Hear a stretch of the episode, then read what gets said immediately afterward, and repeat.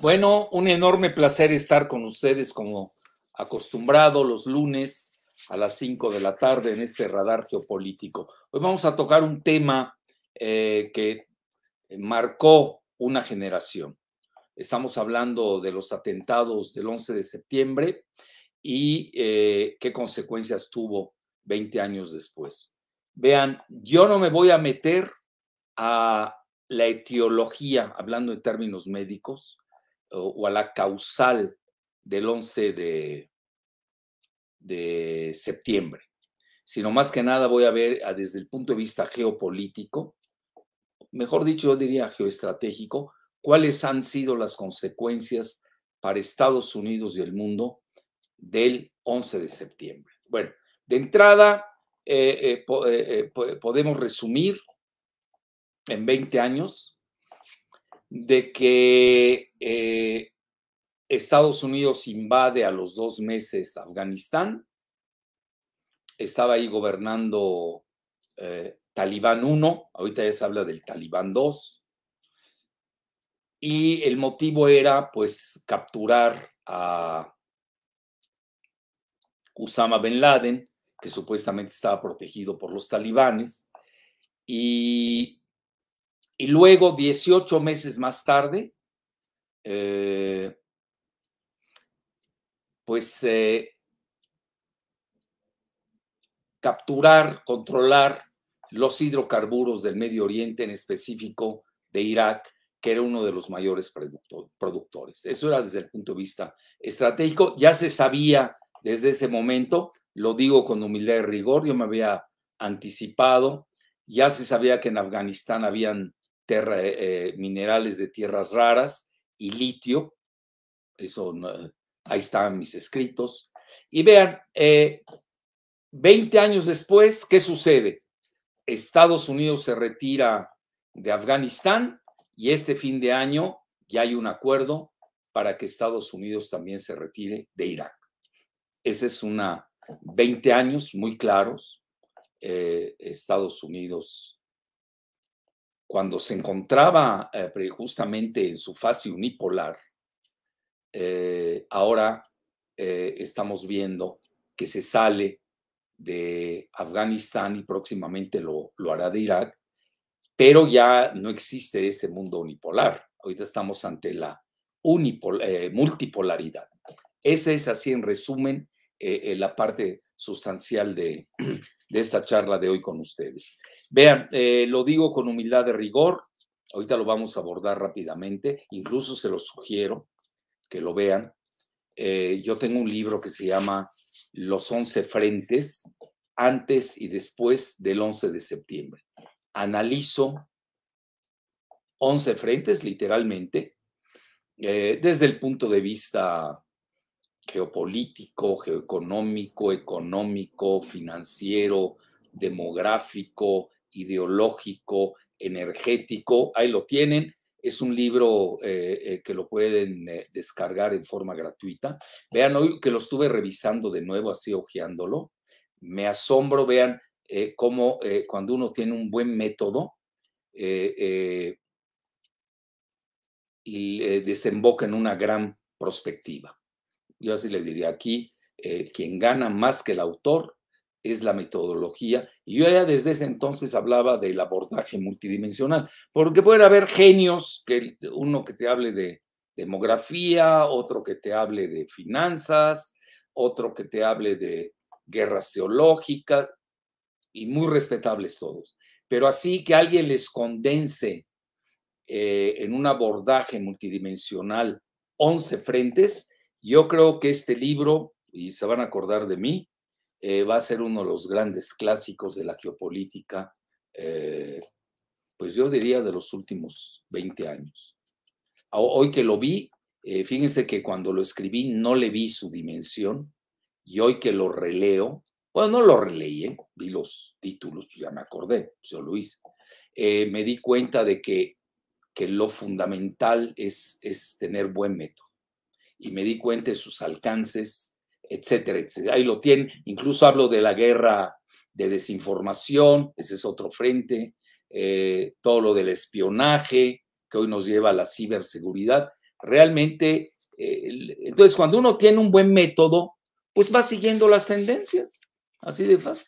Y en cada tendencia, pues arroja resultados, nos guste o no. Bueno, ahí lo tienen, eh, pero básicamente vean, 10 años después a la invasión de Estados Unidos o sus guerras contra Afganistán e Irak, ya se veía venir también lo que hoy sucedió. Y vean, como yo no me fui a, buscar ahí causales, y obviamente también tengo mi propuesta y, he escrito mucho al respecto, eh, yo me quedaría con este artículo que escribí eh, hace 10 años, vean, ¿no? Es este, en Bajo la Lupa, 10 años antes y después, al 11 de septiembre, de la unipolaridad a la multipolaridad. Esa es la gran enseñanza que nos deja hasta ahí.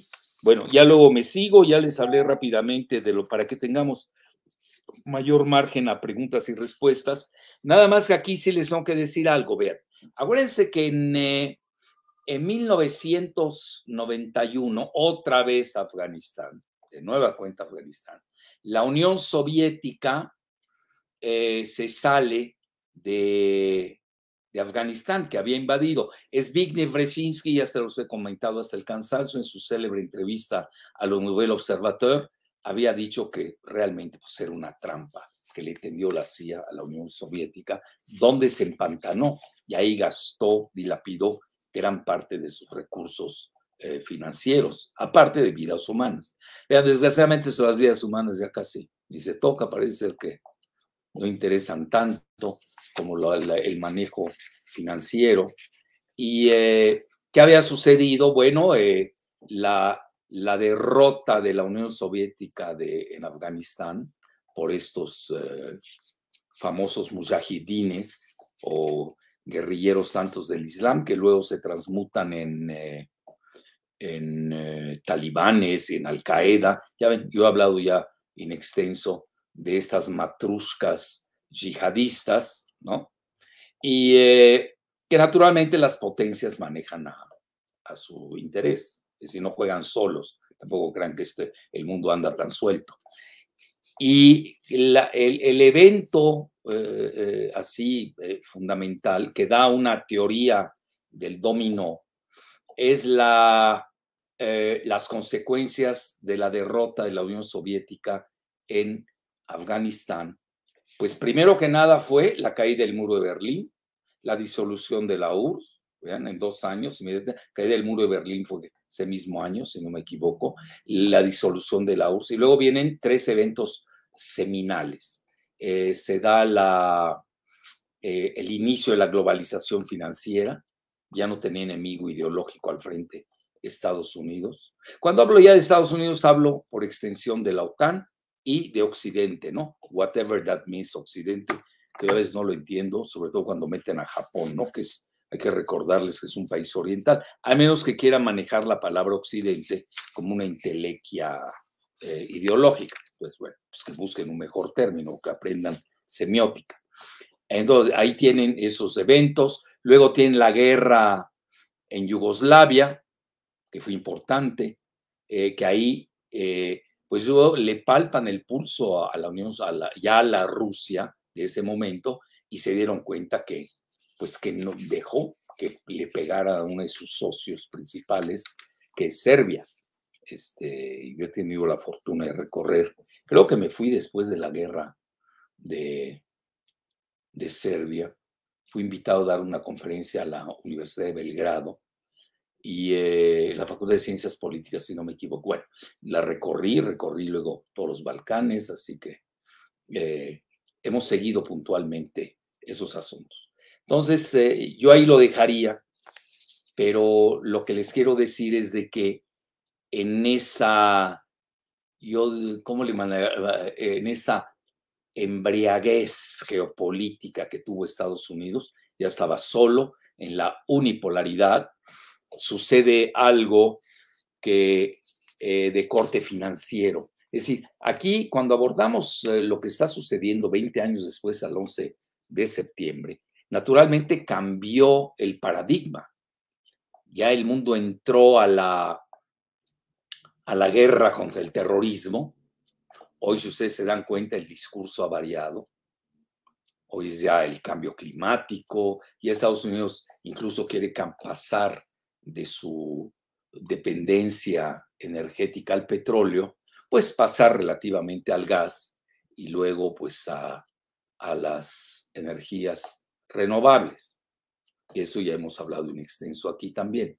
Entonces, eh, eh, a mi juicio, el punto de inflexión que marca el 11 de septiembre, y curiosamente se da tres o cuatro años antes, depende cómo se mida, fue la quiebra de esta eh, em, empresa financiera Long Term Capital Management. Eso es importante, LCTM, que tenía a dos premios Nobel de Economía, para que vean lo que sirven esos premios Nobel, sobre todo los de Economía, ¿eh? bueno, ahí hablamos. Y eh, ya no se diga los de La Paz, bueno, ya pues se lo dan a guerreros, ¿no?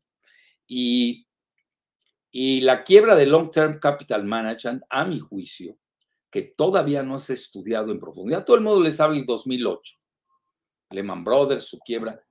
Lehman Brothers es el reflejo de lo que sucedió en 1997 y 98 con la quiebra del banco Lehman Brothers, donde desaparecieron 600 mil millones de dólares. No me voy a meter ahorita a decirles a dónde se fueron esos 600 mil millones de dólares. No quiero extraviarme. Acuérdense, voy a hacer un relato casi de, de 20 años.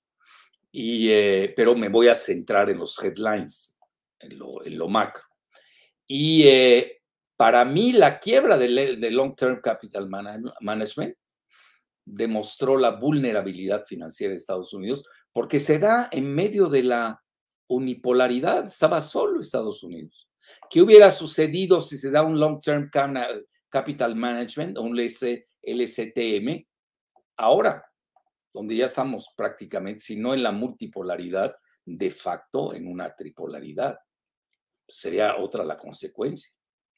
Entonces ahí tienen ustedes, para mí, ese es el punto nodal. Incluso yo lo comento, que si Usama Ben Laden no existiera, habría que haberlo inventado. Se tenía que dar el 11 de septiembre. Así, vean lo, que hace la inevitabilidad de las consecuencias que tienen a veces ciertos eventos, que a veces uno no, uh, no ve en el momento porque es el corto plazo, pero ya cuando uno se sale del bosque y ve fuera del bosque y sobre todo con una eh, eh, retrospectiva mayor, pues es mucho más eh, evidente. Bueno, ahí tienen, esa es mi muy humilde tesis y regreso al, al artículo de la jornada que les manejé. Ya el de 10 años después, ya estaba escrito del muro que el artículo ese ya estaba escrito en el muro que el mundo eh, eh, iba hacia la multipolaridad. Entonces, les doy de entrada dos, uh, bueno, una sinopsis dentro de la otra en este abordaje multidimensional. Long Term Capital Management muestra la fragilidad del sistema financiero de la globalización en ese momento, que estaba sola en el mundo. Acuérdense, cuando pierde la URSS y, se disuelve, Estados Unidos aplica de inmediato su modelo de la globalización financierista. Y luego esta quiebra, para mí sí, eh, eh, fue muy fuerte. Y luego, pues tenemos tres o cuatro años más tarde, el 11 de septiembre. Pero yo no lo dejaría solo al 11 de septiembre. Lo pondría, estamos hablando 2001, 2008, siete años más tarde, ya, pues ya tendríamos pues nada menos que la quiebra de Lehman Brothers. Vean cómo vamos concatenando los eventos. Y naturalmente la, quiebra de Lehman Brothers tiene consecuencias ya más eh, aceleradas que la del 2001. Les doy un dato. En 2001, China, eh, inmediatamente después de los atentados del 11 de septiembre, ingresa a la OMC. Yo recuerdo un diagrama, si yo he dado clases casi toda mi vida, y hay diagramas que son indelebles e inolvidables, de un donde México estaba por encima de China en lo que se refería al Producto Interno Bruto.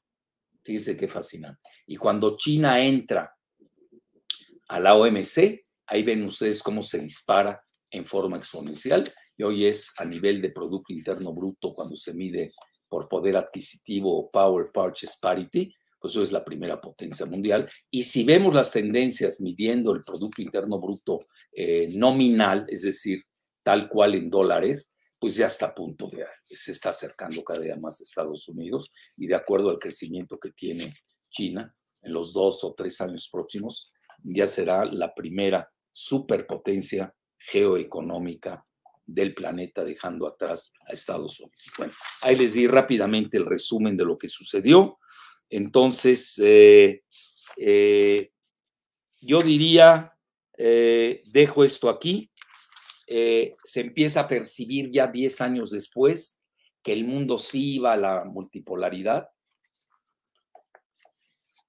Desde el punto de vista geoeconómico, recordarán ustedes que se da la fase de los BRICS. Cuando yo escribí el artículo, no había BRICS, había BRIC, B-R-I-C, sin Sudáfrica. Ya saben, Brasil, Rusia, India, China. Y hoy, eh, eh, luego, 10 años después, no había aparecido Sudáfrica y luego apareció, precisamente porque había un eje que se llama el IPSA, del que se habla muy poco, que es de India, Brasil y Sudáfrica, que los liga el Atlántico Sur con el Océano Índico, y obviamente pasando por Sudáfrica. Esto también eh, tuvo mucho que ver. Y ahí se empieza a perfilar un bloque geoeconómico. Pero ya el 2008, pues ya, cuando viene la quiebra de Lehman Brothers, China comenta, ya no sigo en el juego de Estados Unidos porque me están haciendo pagar las facturas de sus quiebras y ya ahí es donde empieza, ustedes quieren una fecha donde empiezan a alejarse Estados Unidos y China, pues yo les diría que es con la quiebra de Lehman Brothers, que no me quiero detener mucho en ello. Ya les hablé del libro, se los recomiendo ampliamente. Es un libro, ahí está, año clave, véanlo, 15 de septiembre de 2008, quiebra de Lehman Brothers. Curiosamente, cuatro días después, al aniversario eh, número 7 de, del 11-9. Y luego ahí viene la creación de un G20 con un enfoque meramente economicista, al que pertenece México, por cierto, porque ahí eh, eh, colocaron, lo hizo Gordon Brown, ex primer ministro de Gran Bretaña, que él abiertamente, igual que Tony Blair, eh, se han confesado, son confesos globalistas, no crean que, que, es algo que uno anda inventando, y hablan de un orden global, obviamente manejado por el eje anglosajón, eso es obvio. Entonces, pero es muy clave para mí esto, el 2008. Quiere decir que no tuvo, ya ahí ya se veía venir que no tuvo consecuencias reales eh, a los 10 años. Bueno, yo diría a los 7 años, no tuvo las consecuencias que tuvo desde otros puntos de estos frentes que les hablé en el abordaje multidimensional, pues las dos invasiones de Estados Unidos a Irak, a Afganistán y Irak, pese a que ya el mundo vivía con el nuevo paradigma de la guerra contra el terror y todo lo que eso conllevó. Nada más que yo ahí traigo una tesis, incluso escribí un libro, lo digo con mi de rigor, soy de los pocos que se, se adelantaron a la desglobalización, así como ven ustedes que en 1991, con la caída, la disolución de la URSS, marca el inicio de la globalización financierista, yo les pudiera decir que el 11 de septiembre del 2001 marca el inicio de la desglobalización. A ver, ¿por qué? Porque aumentó los costos. Ustedes saben que entre eh, eh, la, la, globalización, yo he dado clases de globalización, incluso ante eh, la Unión Europea, me, dieron, me hicieron el honor de dar la cátedra UNESCO durante tres meses en la Universidad Alemana de Treveris. Y eh, eh, la elevación de los costos precisamente por toda la seguridad o la securitización, como se manejó mucho en esos momentos el término, pues lleva a, que eh, pues ya la, la, globalización ya andaba coja. Y luego viene el, el otro, su otro eh, la parte del binomio de la globalización, pues es justamente la deslocalización conocida en México como maquila, o mejor traducida como outsourcing. Eso también hay que dejarlo muy claro. Bueno, entonces, yo lo que les puedo decir es de que esa parte del 2008 eh, sí ya se asienta, pues que ya se acelera la desglobalización, pero se los digo, en 2006 publiqué un libro, hago mi autocrítica, vean, a mí me gusta también autocriticarme, eh, aunque, como dicen ahora, le atinó Jalif, bueno, ¿cómo le vas a atinar a eso? Lo saqué antes que, que Jacques Sapir, imagínense el gran profesor francés de, de la Sorbona y da clases en Moscú, etcétera. Nada más que yo me le adelanté un año porque yo decía, saco el libro hacia la desglobalización, pero lo hice, eh, bueno, tuve suerte, entre comillas suerte, porque mi enfoque fue meramente economicista. ¿Y por qué me hago más la crítica? Porque debía abordar los 11 frentes, no solamente ver el lado economicista. Claro, como el mundo era economicista ultranza, me abordo toda la cuestión dos años antes del 2008, incluso yo preví eh, eh, la, la crisis del 2008. Tengo un libro también, lo pueden descargar en forma gratuita, que se llama Fin de una era, que le ha ido muy bien.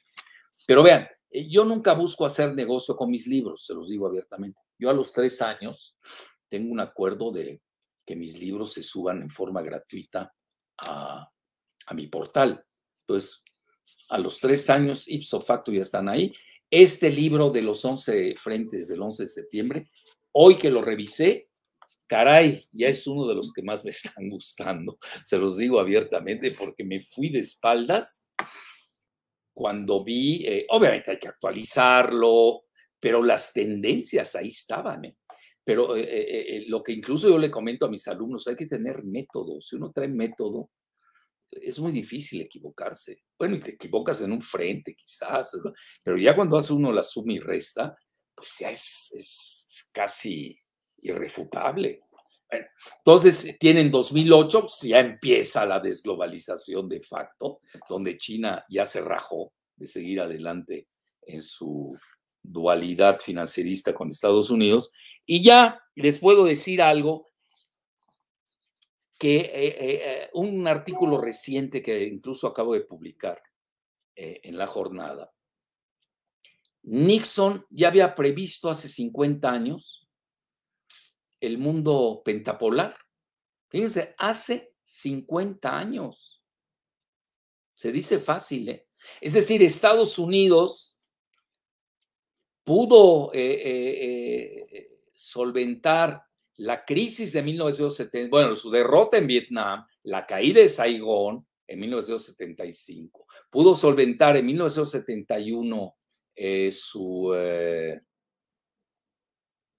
su salida del, del patrón oro, ya sabe todos los acuerdos de Bretton Woods, que molestó mucho a sus aliados, sobre todo a Francia, con el general Charles de Gaulle. Y, eh, pero Nixon ya veía venir de que Estados Unidos no podía estar solo. Y eso que en ese momento el mundo vivía la época bipolar. No bipolar en, términos psiquiátricos, este, que yo traté mucho. Eso, eso curiosamente con el litio, sales de litio, sale uno adelante, si uno lo diagnostica bien. No, me refiero a la bipolaridad geoestratégica, es decir, donde hay dos polos, eh, no la bipolaridad de, de maníaco depresivo. Ese es otro término en una ocasión me acuerdo una radio aquí, se mató de risa el locutor, bueno, será de rancho. Este, le hablé de la bipolaridad, yo hablando de qué estrategia, creyó que estaba hablando de, de depresión. Bueno, pobrecito, esa es la, la incultura que tenemos de nuestros chayoteros lorocutores en el país. Entonces, el, eh, eh, lo previó muy bien Nixon. ¿eh? Dijo, este, realmente el mundo tiene que participar en un gran equilibrio vio a la URSS, naturalmente, a China, y eso que China todavía no despegaba, ¿no? Bueno, ya traía él su acuerdo porque días más tarde fue a visitar a Mao Zedong y a Xu Enlai con Henry Kissinger.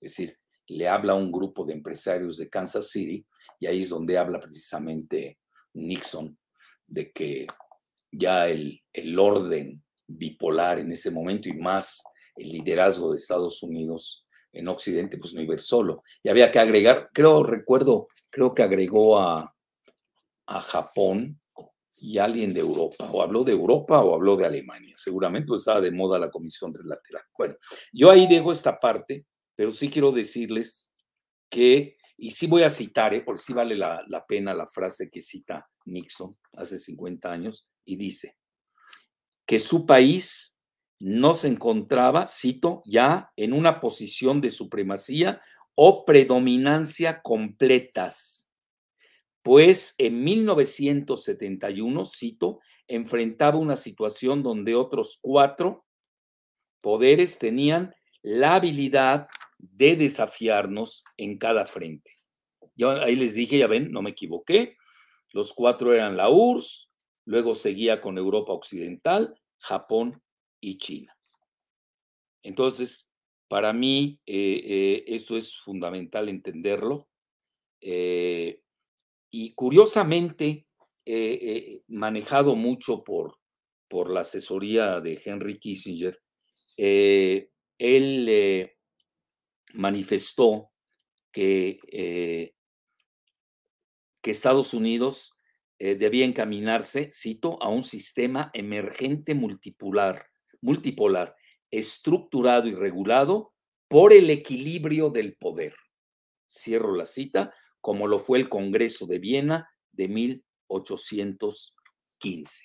Bueno, ese Congreso de Viena es fundamental entenderlo. Ustedes saben, cuando pierde Napoleón, las guerras, eh, sobre todo en Waterloo, las famosas guerras napoleónicas, eh, se reúnen en Viena con el genio diplomático de Metternich, eh, pues llegan este, Castlereagh de parte de Gran Bretaña y llega Talleyrand, pero Talleyrand, que le llamaban en francés lo, lo, diable boiteux, que era un obispo, es decir, el, el diablo cojo, porque cojeaba, usaba bastón.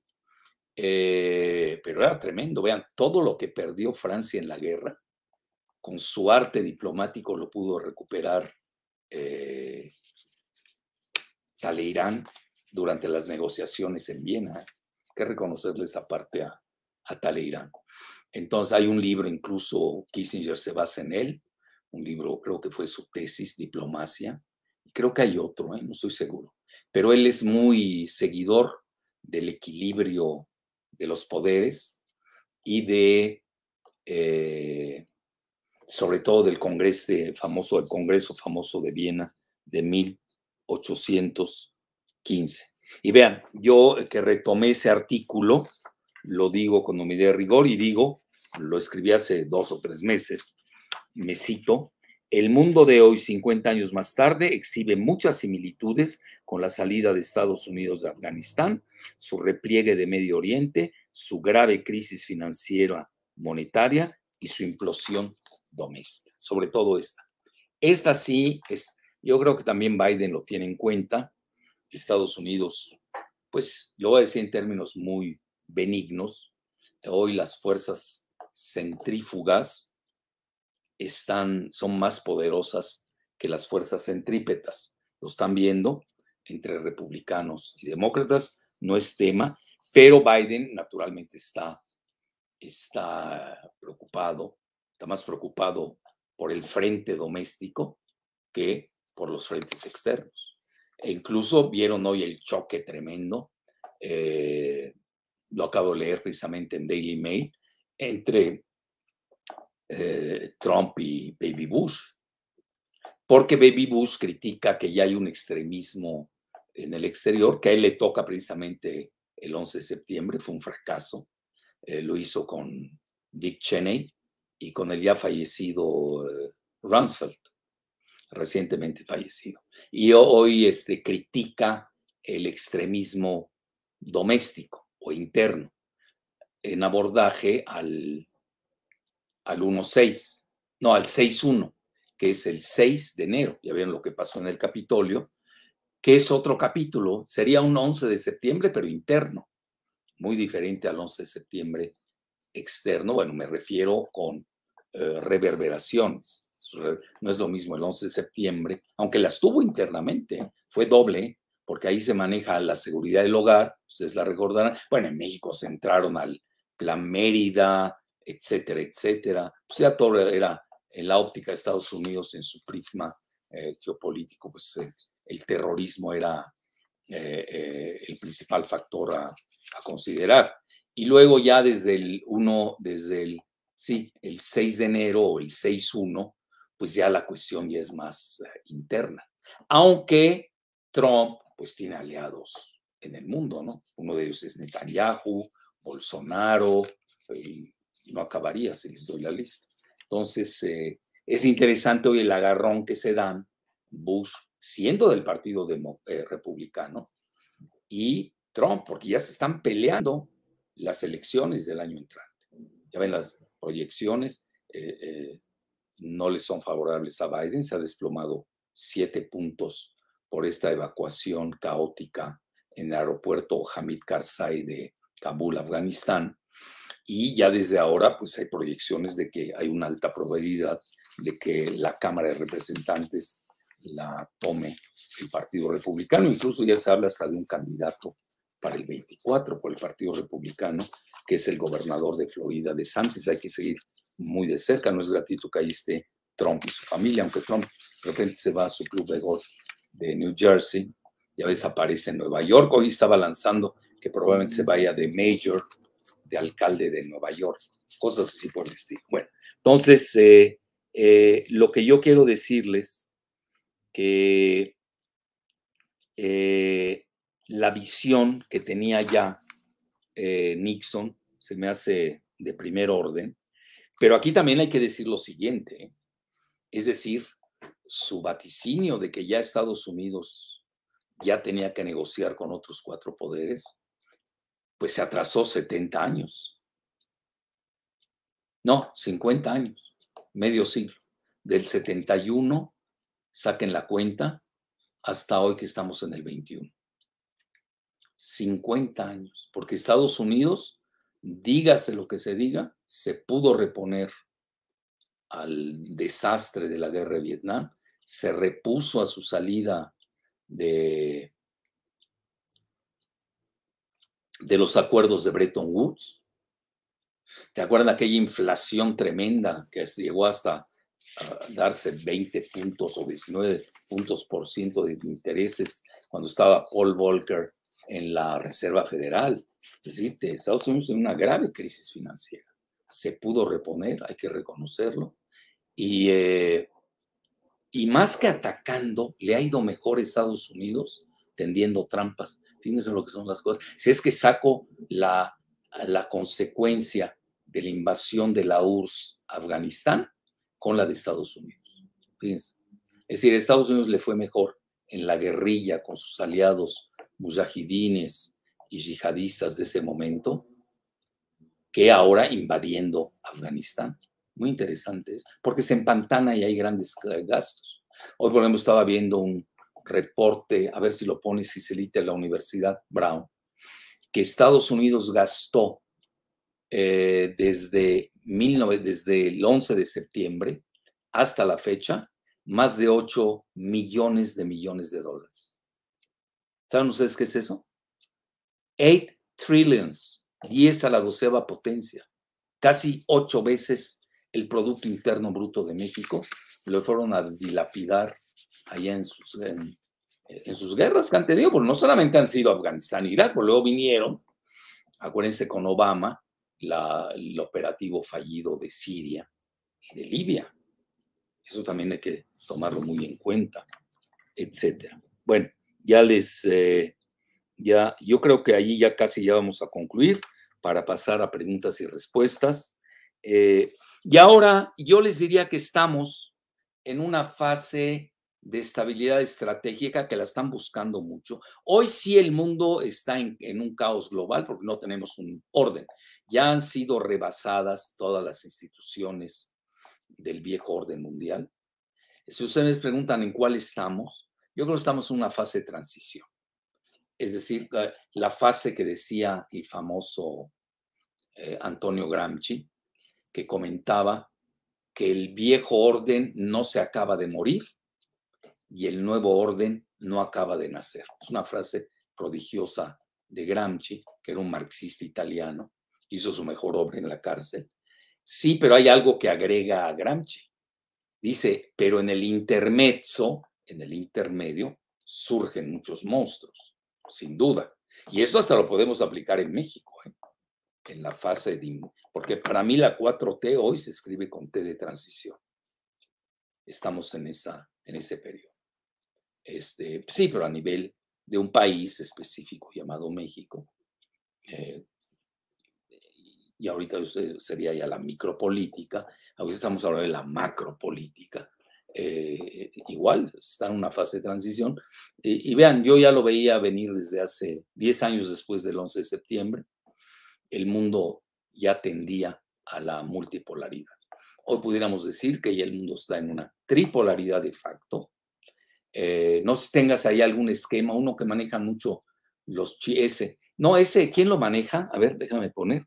Eso lo maneja un, un think tank gringo, ¿no? A ver cuál es. Ahí no se ve abajo, no, no lo logro ver. Ahí está, el triángulo estratégico, Rusia, Estados Unidos y China, ahí lo tienen. Eh, sáquenle un screenshot, se lo sugiero, y vean cómo se, se, es decir, hay un equilibrio entre Rusia y China desde el punto de vista, hay una, yo de, ellos le ponen una disuasión simétrica porque tienen el mismo número de armas nucleares, a eso le llaman ellos. Entre Estados Unidos y China es una asimetría, porque China, pues que tendrá, depende de quién lea y quién haga las estadísticas, estamos entre 300 a lo máximo 500 ojivas nucleares. Y es Rusia y Estados Unidos, si no me equivoco, en 2.500 prácticamente cada uno. Y eso de aquí no estamos contando las armas hipersónicas. Y entre Rusia y China también hay una gran asimetría. Rusia es un mayor poder que, China. Y hoy le daría otra multidimensionalidad, les voy a decir por qué. Porque habría que hablar ya del... Eh, ya China ya está en el 6G, ya están estudiando el 6G, este, ya están en inteligencia artificial, son los líderes, ya son, eh, ya están al, al tú por tú con Estados Unidos en materia cuántica, hay que irse con más cuidado con estas clasificaciones que yo les llamo eh, monofactoriales. A mí eso, a veces eh, son muy poderosos los, eh, los unifactores, pero yo creo que ahora en la dimensión actual hay que ser más multifactoriales. Bueno, ahí lo tienen, hoy estamos ante esa dimensión e incluso en la cumbre de Ginebra que se da reciente entre Biden y, el, el presidente Biden y, y el zar Vladimir Putin, pues ahí el tema nodal era la estabilidad estratégica. Así que uno no se pase el otro, pues, pues si no, pues estás orillando a que pues, prácticamente a, una invitación a una tercera guerra mundial. Entonces, eh, y ya para finalizar, yo les diría, eh, así como resumen, eh, estamos viendo repliegue de Estados Unidos que se agudiza. Ahí está el G20, este es el G20, ¿no? ¿Qué son? Ah, bueno, ¿qué, pusiste ahí, Giselita?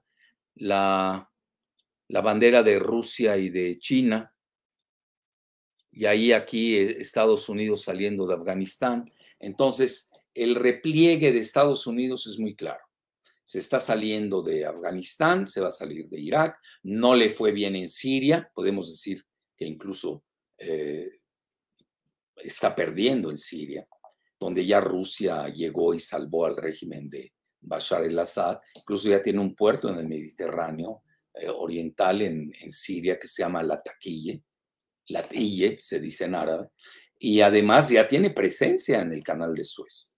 Mucha gente no lo sabe, pero ya se hizo un segundo canal de Suez en el que participó Rusia y ya tiene presencia también en Libia, como que ya hay una política africana de Rusia y de China, y eh, donde Estados Unidos no tiene la misma fortaleza. Entonces, eh, sí se está viendo ese repliegue de Estados Unidos hacia lo doméstico, mientras que China y eh, Estados Unidos, perdón, y Rusia pues están, yo diría, están en la contraofensiva. Ustedes, por ejemplo, se dan cuenta, de Rusia rápidamente. Eh, cuando este Saakashvili, que es georgiano en Georgia, eh, provoca a Rusia en Osetia del Sur y lo estaban esperando. Y ahí está, Osetia del Sur, y, Rusia se llevó esa parte y también tienen a Abjasia. Incluso ahí muy cerca, Rusia invirtió en Sochi, que le gusta mucho a Vladimir Putin, eh, que da al Mar Negro. Eh, es un balneario, parece prodigioso. Creo que ahí hicieron los Juegos Olímpicos de algo, ¿no? De invierno. Y eh, invirtió 40 mil millones de dólares. Oigan, se dice fácil. Y luego tienen ustedes la, la recuperación de Crimea, que siempre perteneció a la antigua Rusia, y, y esto naturalmente causó problemas con Europa, la OTAN y Estados Unidos, y eh, de parte de China, ahora acaban de recuperar Hong Kong.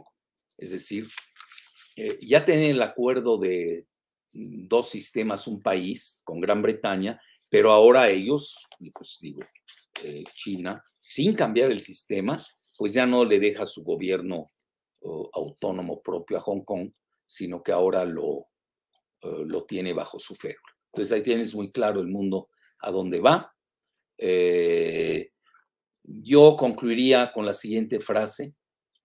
Eh, eh, Putin está muy preocupado de que se esté perdiendo la estabilidad estratégica.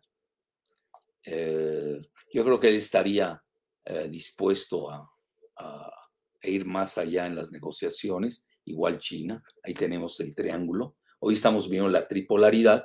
Lavrov, que es un canciller muy hábil de Rusia, pues generoso, ¿no? Quiere meter a, a los cinco miembros del Consejo de Seguridad, quiere meter a, a India, a Alemania, otros quieren meter a Japón. Vean, yo incluso hice un libro que se llama El nuevo orden hexapolar. Y este, pues hay que corregirlo, ¿no? Hoy este es el, el tripolar. Eh, y los europeos, naturalmente, deberían participar, pero pues también tienen ellos que liberarse, ¿no? De, de los grilletes que les han impuesto y puesto. Entonces, eh, eh, yo ahí lo dejaría, es una idea, la estabilidad estratégica es el ideal y naturalmente no va a corresponder a 11 de septiembre de hace 20 años. Hoy estamos viendo la tendencia, corte de caja de ahora son nuestros los tres grandes, Rusia desde el punto de vista militar, China desde el punto de vista geoeconómico, en las tecnologías de punta, también en primer término, y eh, eh, Estados Unidos y Rusia, pues prácticamente empatados en lo militar, aunque ¿qué había que agregar, habría que agregar las armas hipersónicas, ¿eh? y no sabemos, porque es algo ya casi secreto en Rusia, qué tanto están manejando las tecnologías de punta. A mi juicio, aquel que está ya en las armas hipersónicas, pues se puede deducir que también está en la tecnología de punta. Una ocasión lo dijo el zar Vladimir Putin, dijo, quien domine, eh, quien controle eh, la inteligencia artificial, dominará el mundo. Eso es importante entender. Bueno, ahí lo tienen y ya pasemos a preguntas y respuestas.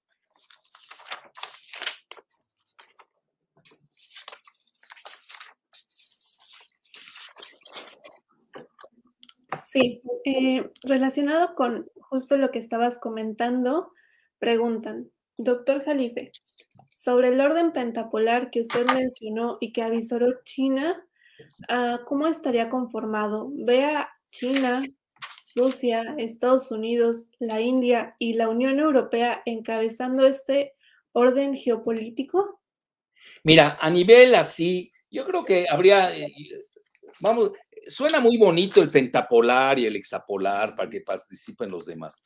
Realmente los tres grandes son ellos dos. ¿eh? Incluso hay gente más, más eh, drástica que un servidor y hablan de la nueva bipolaridad que es de China y, Estados Unidos. Ah, ¿Y cómo dejas a Rusia afuera? Eso también sería... Uno puede proponer lo que sea, ¿no? Pero hay que, hay que ser realistas. Eh, lo veo difícil. Creo que este, eh, India, eh, Rusia la quiere jalar, Estados Unidos también la quiere jalar con el famoso Quad, el cuadrilátero. La Unión Europea se tiene que definir. Tiene dos importantes elecciones la Unión Europea. Ahorita Alemania, a fin de más, tiene una eh, importante elección. Puede regresar los socialdemócratas, que no son eh, muy lejanos de, de, del zar Putin y de Rusia. A mí por eso, a nivel geopolítico, eso de izquierda-derecha ya está muy rebasado. ¿eh? Eh, y por ejemplo, van a ver en, Francia el año entrante, viene lo que usualmente se maneja izquierda-derecha. Macron sería el globalista, a mí me gusta más eso. Y eh, Marine Le Pen, pues sería la nacionalista. Y Marine Le Pen está más cerca de, de Putin que Macron. Entonces, para que vean que aquí eh, la, esa dicotomía izquierda-derecha muy local, a veces hasta aldeana, no es aplicable en las relaciones internacionales. ¿eh? No crean que va así, ¿eh? ipso facto.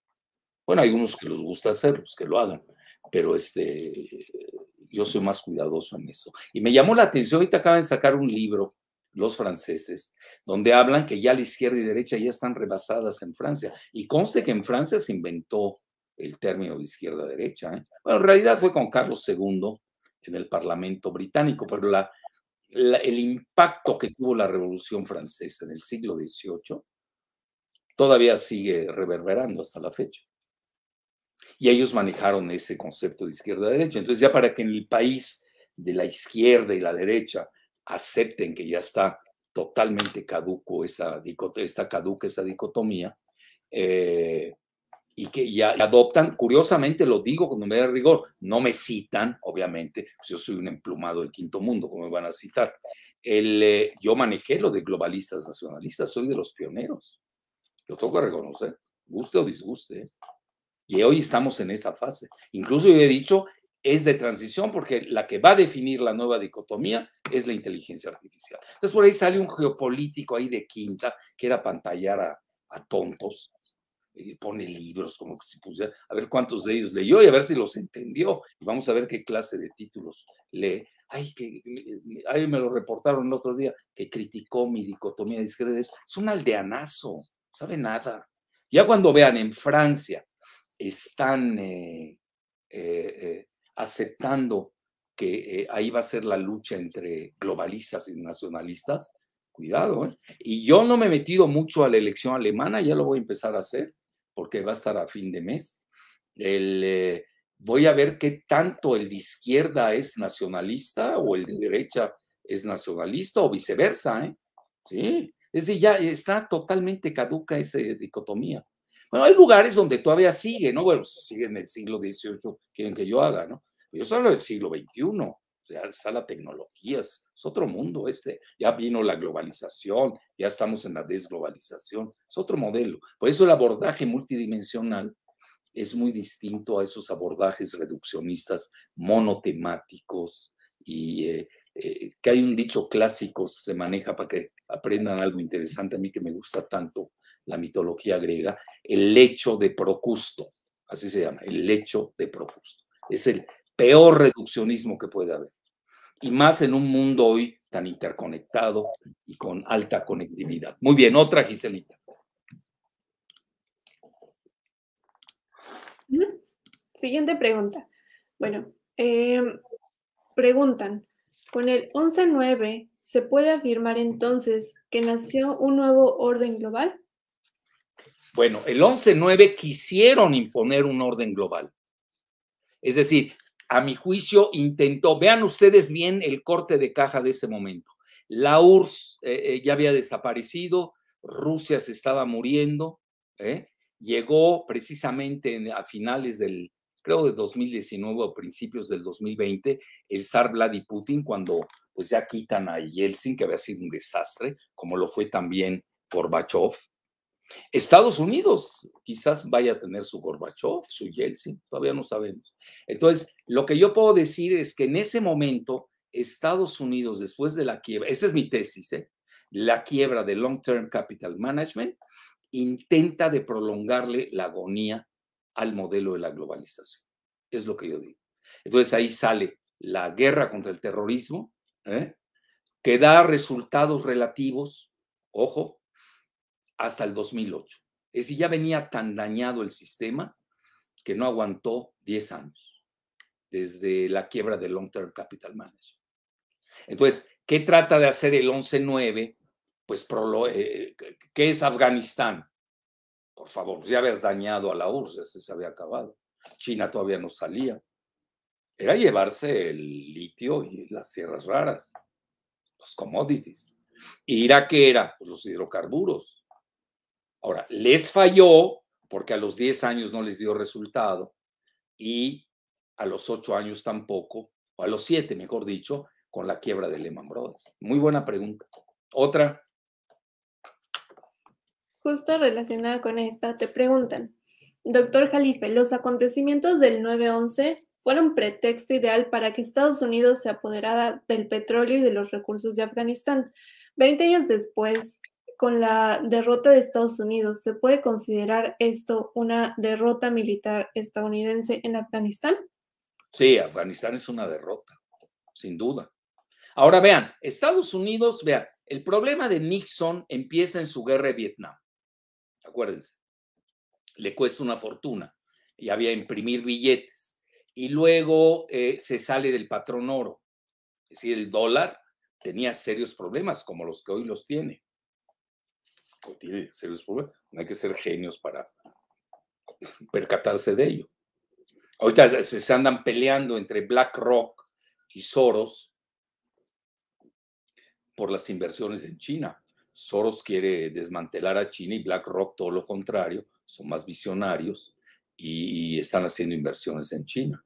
Es decir, el bloque occidental se está dividiendo. Alemania se ha acercado mucho a China, Francia se ha acercado mucho a Rusia, es decir, sí se notan ¿eh? las tendencias eh, al respecto, pero de que fue derrota, como lo fue Vietnam.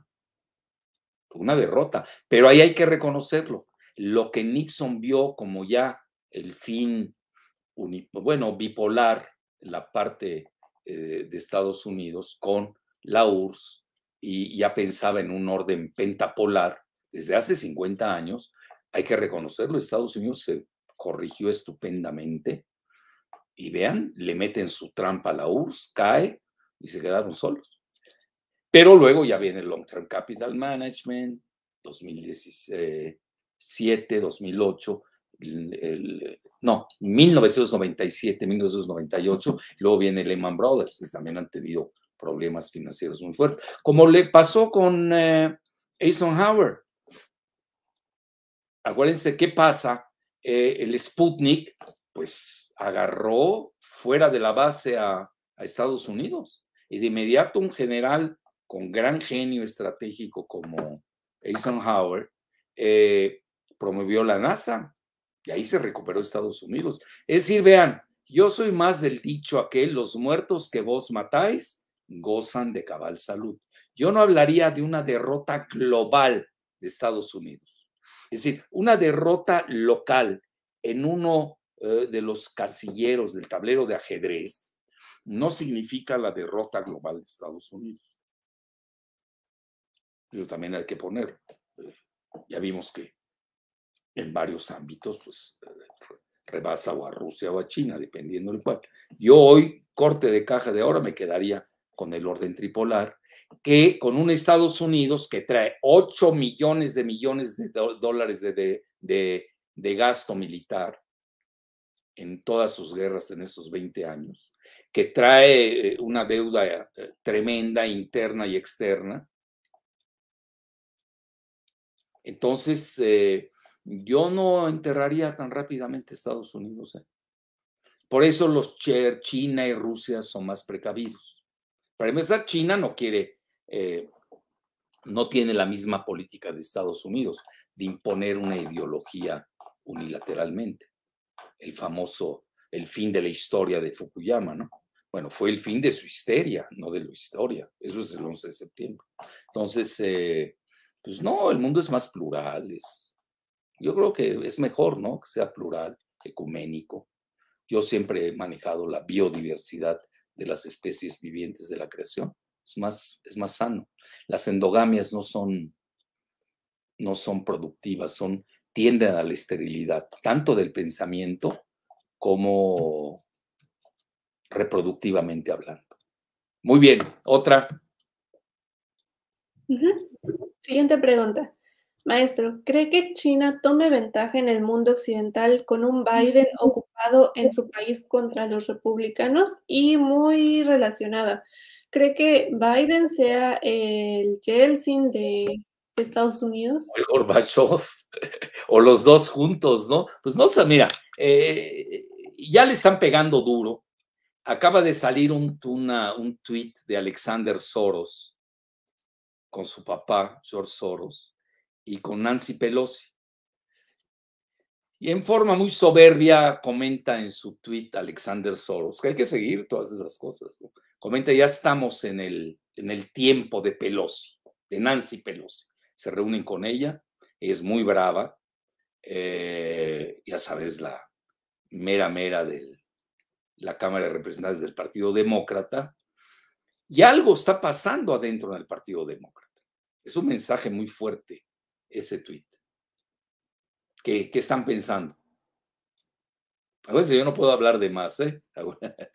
Nada más ahí, este, pues induzco a que ustedes mismos saquen sus conclusiones. Es un tweet muy fuerte. ¿Qué va a pasar? Entonces, eh, hay que tener, vean, eh, yo lo que siempre manejo son escenarios. Por ejemplo, hoy estaba leyendo un escenario de que Estados Unidos eh, va a regresar otra vez a, Afganistán a tener una guerra. Va a regresar. Lindsey Graham lo dijo, ya ven, se lo cité la semana pasada a la BBC de Londres. No sé, hay que ver, ¿no? depende quién esté en el poder. China y Rusia no tienen ese, ese problema, aunque ya ven, ya descalificaron las, las elecciones de Rusia antes de que eh, empiecen. Rusia ya acusó a Estados Unidos de injerencismo en las elecciones rusas. Antes Estados Unidos acusaba a Rusia de injerencismo. También acusaron a China de injerencismo. Bueno, es parte de la política doméstica.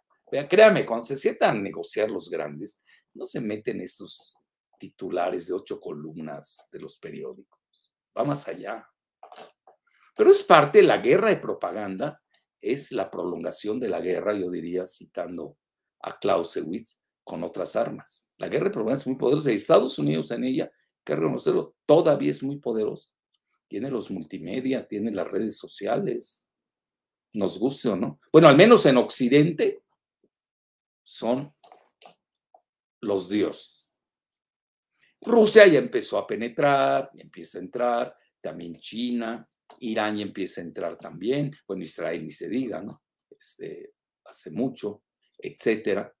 Estados Unidos, acuérdense, maneja Hollywood, es un arsenal propagandístico, Netflix, etcétera.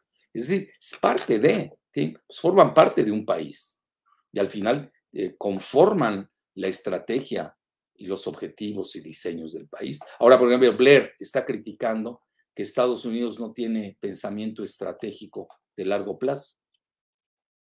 ¿Por qué? Porque es uno de los fracasados, igual con Baby Bush. Hoy, por ejemplo, Trump por eso le critica feamente a, a Baby Bush, siendo los dos republicanos. Es que a veces el mismo partido se odian más que con los de afuera. Eso ya lo hemos vivido en México toda la vida, ¿no? Entonces, él eh, le critica, oye, it was under your watch, el 11 de septiembre, ¿no? Oye, a ti te pasó lo del 11 de septiembre. Y hay cosas que no se pueden decir porque hay secretos de Estado, ¿no? Vean, hasta apenas están sacando que supuestamente un empleado de quinta de un consulado saudita en Los Ángeles y vinculado a no sé qué San Diego tuvieron que ver en, en lo del 11-9. Todo un tema, todo un tema, ni, ni moverle. Oye, 20 años después. ¿Por qué lo están desclasificando ahora? Porque hay movimientos de negociación en el Medio Oriente. Estados Unidos quiere negociar con Irán, eh, ya empezó a negociar Arabia Saudita con Irán también, se van a ir a negociar con la intermediación de la India. Eh, eh, se están moviendo las cosas. Es decir, no, créame que un repliegue militar como el de Estados Unidos en Afganistán, vean todas las fichas de dominó que está provocando. Viene la de Irak, fin de, fin de año. Ya se están moviendo las fichas en el Medio Oriente. Hoy estaba el primer ministro israelí Bennett, después de décadas, eh, fue a visitar al presidente egipcio, el general Sisi. Parece que tuvieron una reunión exitosa. Es decir, no puede, vean, cuando hay unos eh, eventos de, de puntos de inflexión de gran envergadura, como lo es la salida de Afganistán, de Estados Unidos de Afganistán, se mueve todo el tablero.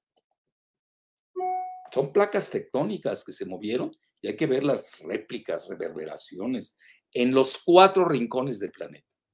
Y obviamente hay países que pueden moverse más, otros menos. Depende mucho del país, no es así tan en forma homogénea. tampoco las placas tectónicas lo son. Bueno, muy bien. Dos más y nos vamos, Cicelita. Eh, preguntan, maestro, Estados Unidos, viendo su clara decadencia, ¿podría buscar cómo repartirse el mundo con Rusia y China para dejar de perder más aliados? Sí, buena pregunta. Es lo que se llama las esferas de influencia. Estamos regresando a ellas ahora, ¿no? Eh, vean, Estados Unidos tampoco es un país bananero, no exageremos. Todavía tiene,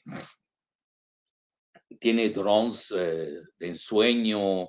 Mis, eh, vean hoy, por ejemplo, Norcorea. Vean en qué momento lanza su, su crucero de largo alcance. No sabemos si puede cargar o no, lo que se llama en inglés delivery system, si puede tener un delivery system de, de armas nucleares, porque hay que miniaturalizarlas, pues hay que hacerlas pequeñas, si no, pues pesan más que el, el crucero, pues no va a funcionar. Pero son señales. Para mí es quieren sentarse a negociar. ¿Por qué? Porque es el momento. Si hoy no negocias, ¿cuándo? Estuve, negociaron con, con Trump dos veces y no funcionó. Ahora es el momento. Y están viendo quizás que con Biden se puede dar la cosa. Pero acuérdense, adentro no la tiene fácil el presidente Biden. También hay que ver el frente interno. Pero muy buena pregunta. ¿Sí? Bueno, por ejemplo, en eh, eh, eh, cosas de esferas de influencias. A ver. México, ¿dónde está? Ya para que pregunta tonta, ¿no? Aunque yo quiera mucho a los chinos, rusos, norcoreanos, marcianos, lo que quieran, ¿cómo le hacemos? ¿Cómo te mueves? Ya firmaste un TMEC, un Tratado México-Estados Unidos. Tienes el Comando Norte, que te protege. Entre comillas, te protege. Entonces, hay cosas que no se pueden mover, otras sí. Hay que saber negociar. Es el arte. La política es un arte, no crean que es así tan matemático. Bueno, muy bien, otra. Justo relacionada, preguntan, ¿qué es sustituirá el globalismo decadente actual? ¿Qué, qué, qué, qué? ¿Qué sustituirá al globalismo? Bueno, estamos viendo, mira, lo que se vio, y les doy una clásica charla después del 2008, inolvidable, y consten que no es de mi diablo de mi devoción, a quien voy a citar. Se va George Soros y visita, que es el el gurú de la... Realmente no la, no la acuñó. El término de la globalización viene en el libro de Brzezinski, Technetronics. Él es el que empieza a hacer funcionar la, todo esto. Luego, eh, Marshall McLuhan, su famoso, yo fui miembro de la ciudad Marshall McLuhan de Canadá, en México, el, o di conferencias, ya ni me acuerdo, pero yo seguía mucho a Marshall McLuhan. Eh, habla mucho de la aldea global, ahí empieza el término, y le pegó globalización. Yo creo que muchos que se metieron a la globalización ni saben qué es. La confunden con universalidad.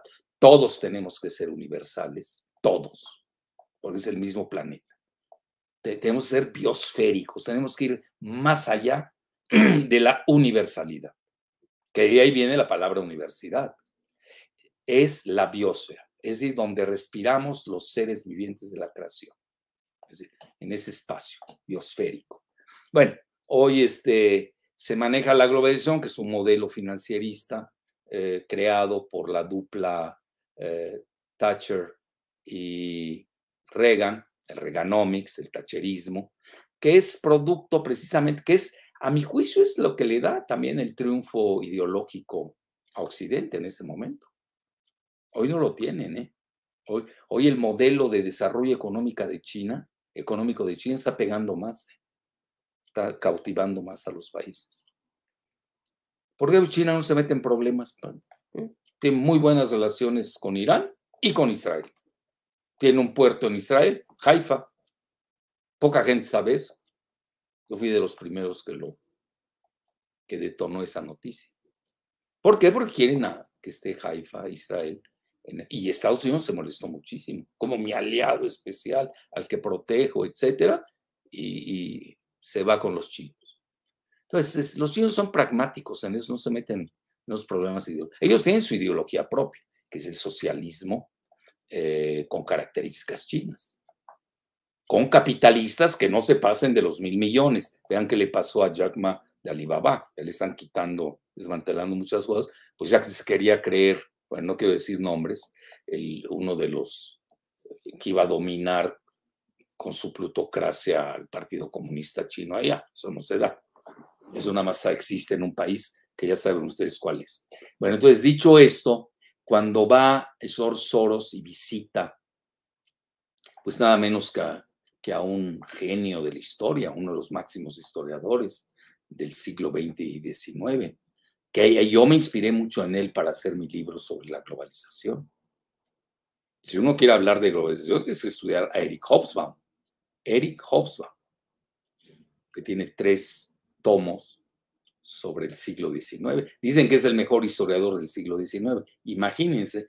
Y el siglo XX, eh, creo que hizo un libro que se llama El siglo XX corto, The Short 21st, 20th Century, algo así. Eh, y es genial ese libro, El siglo corto. Pues salió más corto de lo que nos imaginamos, ¿eh? siglo XX. Bueno, lo fue a ver Soros y le preguntó qué viene, qué sigue, estamos en una bifurcación. Fíjense cómo estaban todos los plutócratas neoliberales globalistas. Vivían en angustia. Ya se les había caído su modelo. Y le comenta eh, que venía, íbamos a una bifurcación, pero con tendencia a la economía mixta, que yo creo que es lo que estamos viviendo hoy. Vean hoy el plan de los demócratas y Biden, pues es el viejo PRI de México. Así, economía mixta, pero con regulación estatal. Todavía no la tienen ni en Inglaterra ni en Estados Unidos. Ahí la regulación es militar. Que se pasa, ya saben cómo le va. ¿Cuál regulación estatal? Militar porque pues, Estados Unidos es un imperio militar. Pues vean todo lo que gastan, complejo militar industrial, todo lo que significa. Entonces, eh, ya estamos en la desglobalización. Aquellos, yo entiendo que sean escépticos, ¿no? Pero se los dice Jalife. Ya, yo sí lo dije con un enfoque monofactorial, eh, que hago mi autocrítica, debe haber sido multidimensional, pero llegué al mismo resultado fui más rápido, que era el economicista. 2006, libro del 2006, hacia la desglobalización. Hoy ya estamos. Lo que, eh, ahí lo sacó Deutsche Bank hace dos años. Ya, ya, ya, ni se discute eso, ¿eh? Nada más en el ITAM siguen hablando de, la globalización, ni saben dónde está. es un instituto de 4.000 alumnos que le dieron demasiado poder. Y ahí salieron todos los cuadros del modelo bueno, lo voy a decir en términos más suaves, recursos humanos del, del modelo neoliberal mexicano, que era una caricatura del consenso de Washington, su decalo. Muy bien. Bueno, una más y ya me voy. Ok, bueno, también mencionaron en el chat esto. Esto no es pregunta, solo es una aportación que hicieron. maestro, también acuérdese de la quiebra de Enron, la empresa mm. energética bueno, no puedo decir todo, ¿no? Pero tiene mucha razón a Enron, que eran socios los Bush. Hasta Bush se cae un fin de semana, eso lo recuerdo, pero dice que estaba viendo televisión y se cayó de, que estaba comiendo galletas y se cayó, le dijeron, quebró Enron. Sin duda hay que poner, bueno, ahí viene la cuestión energética, acuérdense que yo les hablé de 11 frentes. En México también Calderón se cayó, dicen que de una bicicleta. Bueno, dejémoslo ahí. Pero sí es cierto eso también y agradezco esa aportación. Lo que pasa, usted lo sabe, no se puede decir tanto. Oigan, revisamos 50 años. ¿En qué? En una hora. 50 años en una hora. Y, eso que íbamos a ver los 20 años del 11 de septiembre a la fecha, y ya vimos la perspectiva también. Ya, ya vimos 10 años, de aquí lo que viene en 10 años. Viene China 2025, China 2025, viene la autarquía china, hay que tomarla en cuenta, y vamos a ver ante ese... Eh, no les quiero usar un... Vean, yo cuando fui relativamente joven, vivía en Beirut y iba con los franceses, que me agradezco me hayan educado o mal educado, como lo quieran ver. Eh, había un libro muy famoso, se llamaba Le Défi Américain, el, el desafío americano. Hoy yo le cambiaría americano y pondría chinois, le défi chinois. ¿Qué diría Jean-Jacques Servan Schreiber, eh, que era director del Express de París? Además, yo traigo un bagaje muy fuerte francés por haber vivido en Líbano el, y estudiado ahí, el, lo cual agradezco, ¿eh? no crean que me arrepiento, todo lo contrario. Es más, hoy estoy recuperando pero ahorita estoy leyendo, ¿sabes qué, Giselita? Te va a dar gusto. Ya estoy, fíjate que estaba viendo mucho Lomón de nuevo, ya lo había dejado de leer 15 años, no sé por qué, lo dejé de leer. Ya lo estoy recuperando porque quiero ver cómo viene el año entrante esta cuestión de izquierda-derecha y globalistas contra nacionalistas. Pero ahora que estoy viendo, empecé a ver lo de la elección de Alemania, eh, vi la parte, estoy viendo actualidad de Welle en español Oye, tiene muy buenas noticias para Latinoamérica. ¿eh?